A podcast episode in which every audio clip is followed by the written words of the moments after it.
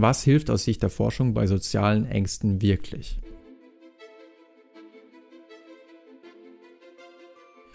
Falls ihr auch zu den Menschen gehört, die unter sehr starken sozialen Ängsten leiden, dann seid ihr alles andere als allein, denn ca. 7% aller Menschen, das heißt jeder 14. durchläuft mindestens einmal in seinem Leben, manche haben das auch fast ihr ganzes Leben lang, durchläuft mindestens einmal in seinem Leben eine Phase sehr starker sozialer Ängste. Also damit ist nicht nur gemeint, so ein bisschen nervös zu sein von einem Referat, sondern damit ist gemeint, dass man so starke Bewertungsängste hat, dass man soziale Interaktionen so stark fürchtet, als so anstrengend empfindet, dass man sie immer mehr vermeidet und zwar so stark, dass es den Alltag auch sehr stark beeinträchtigt.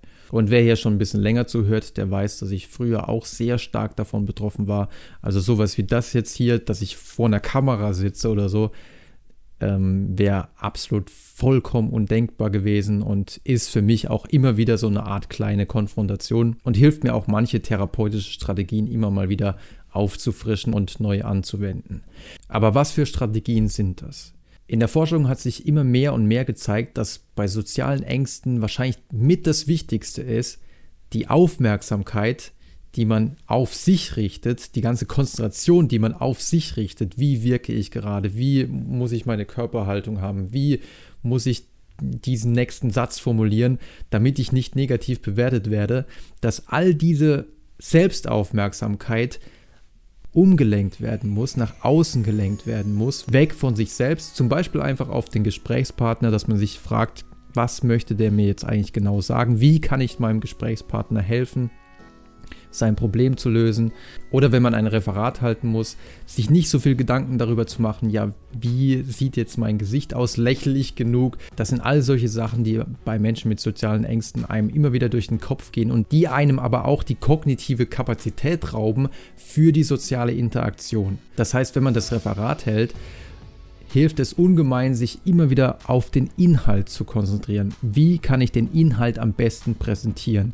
Und Manchmal reicht es sogar schon, da gibt es auch schon eine kleine Pilotstudie, dass wenn man merkt, dass man jetzt gedanklich wieder im eigenen Kopf feststeckt und sich fragt, oh, wie wirke ich gerade, dass man dann zum Beispiel einfach nur die gegenüberliegende Wand anschaut, nur um einfach herauszukommen aus dem eigenen Gedankenkarussell. Für viele ist es am Anfang gar nicht so einfach, weil man diese Überzeugung hat, ja, ich kann meine Gedanken gar nicht so gut steuern.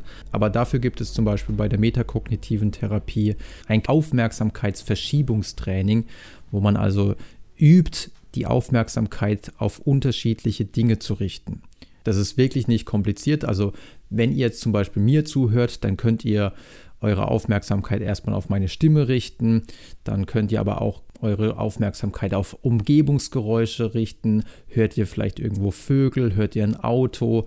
Hört ihr ähm, das Läuten eines Kirchturms? Und wenn ihr das macht, merkt ihr, dass eure selektive Aufmerksamkeit so gut funktioniert, dass ihr euch auf eine Sache konzentrieren könnt und damit die andere Sache fast komplett ausblenden könnt. Und diese Erfahrung zu machen, dass das möglich ist, ist natürlich für soziale Interaktionen auch sehr wichtig, weil dann weiß ich, okay, ich kann meine selbstbezogenen Gedanken auch ausblenden. Also ich kann mich wirklich auch darauf konzentrieren, was mir mein Gesprächspartner da gerade erzählt. Und ich kann mich auch wirklich auf den Inhalt des Referats konzentrieren, den ich euch präsentieren möchte. Und dass diese Verschiebung der Aufmerksamkeit bei sozialen Ängsten wirklich so extrem wichtig ist, kann man auch daran erkennen, dass in neueren Studien die metakognitive Therapie, bei der es im Kern wirklich um diese Aufmerksamkeitsverschiebung geht, teilweise deutlich effektiver war als eine normale kognitive Verhaltenstherapie. Ebenfalls sehr hilfreich im Umgang mit sozialen Ängsten ist es, manche Fehlüberzeugungen, die einen lähmen, auf ihren Realitätsgehalt hin zu überprüfen. Und da ist es sehr hilfreich, zum einen den Spotlight-Effekt zu kennen, ähm, der besagt, dass wir häufig viel zu sehr glauben, im Scheinwerferlicht zu stehen, dass wir also viel mehr glauben, dass andere uns beobachten, uns genau unter die Lupe nehmen und genau betrachten, was wir da machen und uns auch dann bewerten, als das in der Realität der Fall ist. Und da gibt es eine ganze Reihe von Studien. Zum Beispiel konnte man beobachten, dass wenn man Menschen äh, gesagt hat, zieht mal dieses T-Shirt an mit dem Bild eines Prominenten Und dann geht man in den Raum, wo noch andere Menschen sind. Und dann hat man sie danach gefragt, ja, was denkst du denn, wie viele können sich daran erinnern, was auf deinem T-Shirt drauf war? Welches Bild von welchem Prominenten? Und sie waren dann ziemlich sicher, ja, da werden sich noch ziemlich viele dran erinnern.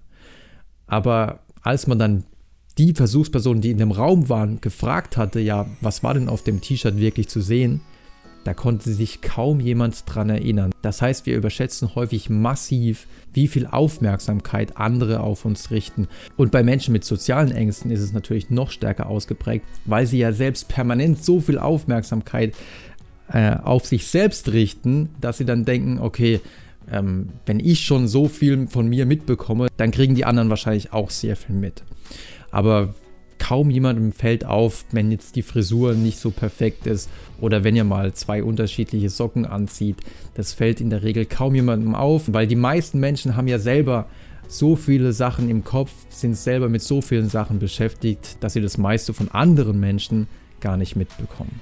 Und neben dem Spotlight-Effekt ist es auch sehr sinnvoll, die Illusion der Transparenz zu kennen. Also man hat häufig ja das Gefühl, dass man durchsichtig ist, dass man transparent ist für die anderen, dass die anderen sehr genau mitbekommen, wie es einem selber geht. Und wenn ich nervös bin, wenn ich unter den Achseln anfange zu schwitzen, wenn ich äh, vor Nervosität irgendwo was anspanne, dann bin ich der Meinung, oh, die anderen kriegen das bestimmt alle mit. Und weil ich glaube, dass sie das mitbekommen, steigert sich meine Nervosität häufig noch mehr.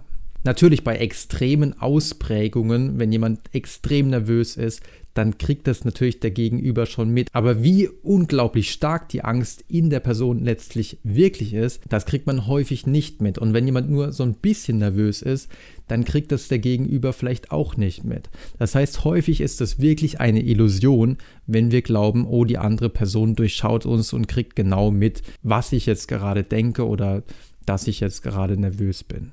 Aber das Schönste ist, dass sich in Studien gezeigt hat, dass wenn Menschen darüber informiert werden, dass es diese Illusion der Transparenz gibt oder auch diesen Spotlight-Effekt, dass sie danach in sozialen Interaktionen deutlich besser, ja sagen wir mal, performt haben. Höchstwahrscheinlich, weil es durchaus befreiend sein kann, nicht mehr so viel darüber nachdenken zu müssen, oh, wie wirke ich jetzt gerade oder ähm, kriegt der andere das jetzt gerade mit, dass ich nervös bin.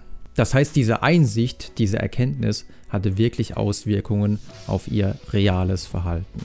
Und das konnte man auch bei der nächsten psychologischen Strategie schon beobachten, dass wenn man die anwendet, dass man dann auch in sozialen Interaktionen deutlich besser agiert, zum Beispiel wenn man eine Rede halten soll oder auch beim Karaoke singen. Also die ganzen Aktionen werden in diesen Studien dann auf Video aufgenommen und dann ähm, Ratern, also Bewertern vorgespielt, die überhaupt nicht wissen, was man mit diesen Versuchspersonen gemacht hat, die also quasi verblindet wurden. Und die Strategie, die man hier verwendet hat, war es die Angst, die soziale Angst, die man verspürt, diese extreme Nervosität, nenne ich es jetzt mal, wenn man die kognitiv gereframed hat, wenn man sie kognitiv umbewertet hat als Aufregung und nicht länger als Angst, dann haben die Versuchspersonen auch deutlich besser abgeschnitten.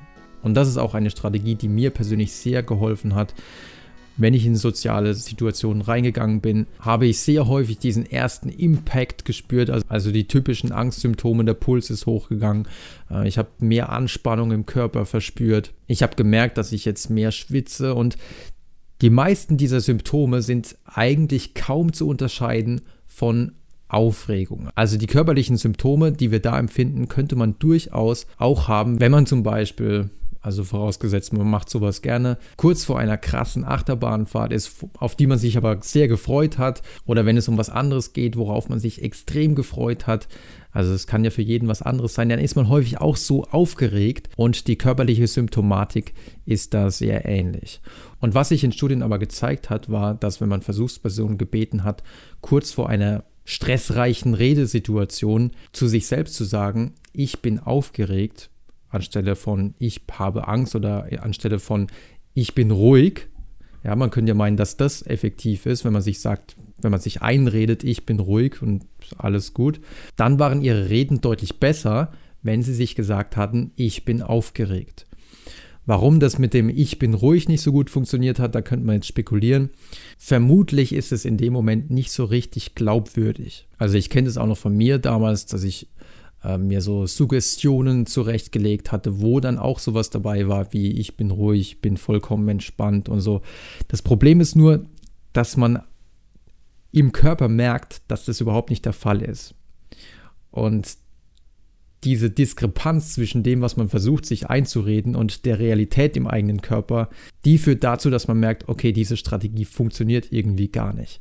Und deswegen ist es sehr viel sinnvoller, mit den Symptomen im Körper zu arbeiten, die wirklich da sind. Nämlich diese Aufgewühltheit im Körper und die benennt man dann als Aufregung. Und diese Aufregung kann ja durchaus in vielen Situationen auch hilfreich sein. Also da gibt es auch wiederum Studien, die zeigen konnten, dass Menschen in stressreichen sozialen Situationen besser abschneiden, dass es ihnen auch besser geht, wenn sie diese Aufregung, diesen Stress, den sie da empfinden, als hilfreich einstufen und sagen, ja, das gibt mir jetzt die notwendige Energie, um komplett hellwach zu sein, damit ich so gut wie möglich abliefern kann. Und so kann man das ja auch wirklich durchaus sehen. Also wenn ich jetzt völlig unaufgeregt und völlig müde und trantütig hier mit euch reden würde, dann würde ich wahrscheinlich auch ziemlichen Quatsch erzählen. Stattdessen war ich zu Beginn wirklich ein bisschen aufgeregt, ein bisschen energiegeladener und das kann auch wirklich sehr hilfreich sein.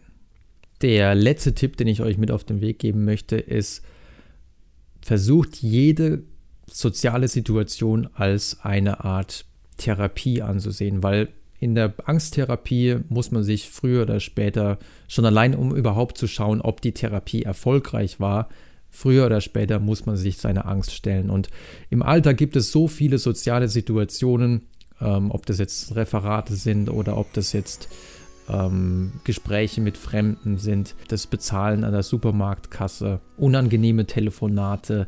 Nehmt einfach all diese Situationen, die sowieso immer wieder auf euch zukommen und seht sie als willkommene Konfrontation. Weil dieses Wachstumsmindset hilft sehr aus diesen Situationen so ein bisschen den Druck rauszunehmen, weil man sich erlaubt, dass man noch nicht fertig sein muss. Man ist als jemand, der soziale Ängste hat, sowieso schon so hart mit sich im Gericht immer wieder. Und wenn ich mir sage, ja, jede Konfrontation ist für mich ein weiterer Schritt. Und ich versuche einfach jedes Mal mein Bestes zu geben. Aber ich bin auch nur ein Mensch, mir passieren Fehler, das ist ganz normal. Ähm, aber trotzdem versuche ich mich immer weiter und weiter zu entwickeln. Diese Art von Mindset ist in der Angsttherapie oder auch im Leben im Allgemeinen extrem hilfreich. Und das konnte man auch in einer Studie mit Angstpatienten beobachten, von der ich euch jetzt schon das ein oder andere Mal erzählt habe. Aber ich denke mir, die ist so eindrucksvoll, dass man sie immer wieder hören könnte. Genauso wie wenn ihr jetzt das Gefühl habt, oh, in diesem Video oder in diesem Audio-Podcast äh, sind sehr viele Sachen drin, die ich erstmal so ein bisschen sacken lassen muss, dann hört euch das einfach immer mal wieder an. Und ja, in dieser Studie ist man mit Angstpatienten, für die es extrem schwierig war, überhaupt das Haus zu verlassen, also agoraphobische Patienten, die am liebsten komplett zu Hause geblieben wären, weil sie befürchten, dass ihnen in der Öffentlichkeit etwas passieren könnte, dass sie zum Beispiel eine Panikattacke haben könnten. Und in Begleitung eines Therapeuten sollten sie aber zehnmal so weit wie möglich mit dem Therapeuten quasi spazieren gehen, also so weit wie möglich das Haus verlassen, ein bisschen durch die Nachbarschaft laufen. Eine Gruppe bekam jedoch gesagt, bei diesen Spaziergängen schauen wir jetzt einfach mal nur, wie weit kommst du. Das ist also, das dient nur der Diagnose. Wir wollen nur wissen, wie weit du jetzt schon kommst. Und wenn wir das rausgefunden haben, danach beginnt dann die Therapie. Der anderen Gruppe hatte man jedoch gesagt, diese Spaziergänge hier, das ist schon deine Konfrontationstherapie. Je häufiger du das machst, desto besser wirst du wahrscheinlich. Im Ergebnis ließ sich dann später beobachten, zum einen, dass beide aktiven Gruppen im Vergleich zu einer unbehandelten Kontrollgruppe, also im Vergleich zu Patienten, mit denen man nicht äh, das Haus verlassen hatte, später deutlich weniger Angst hatten.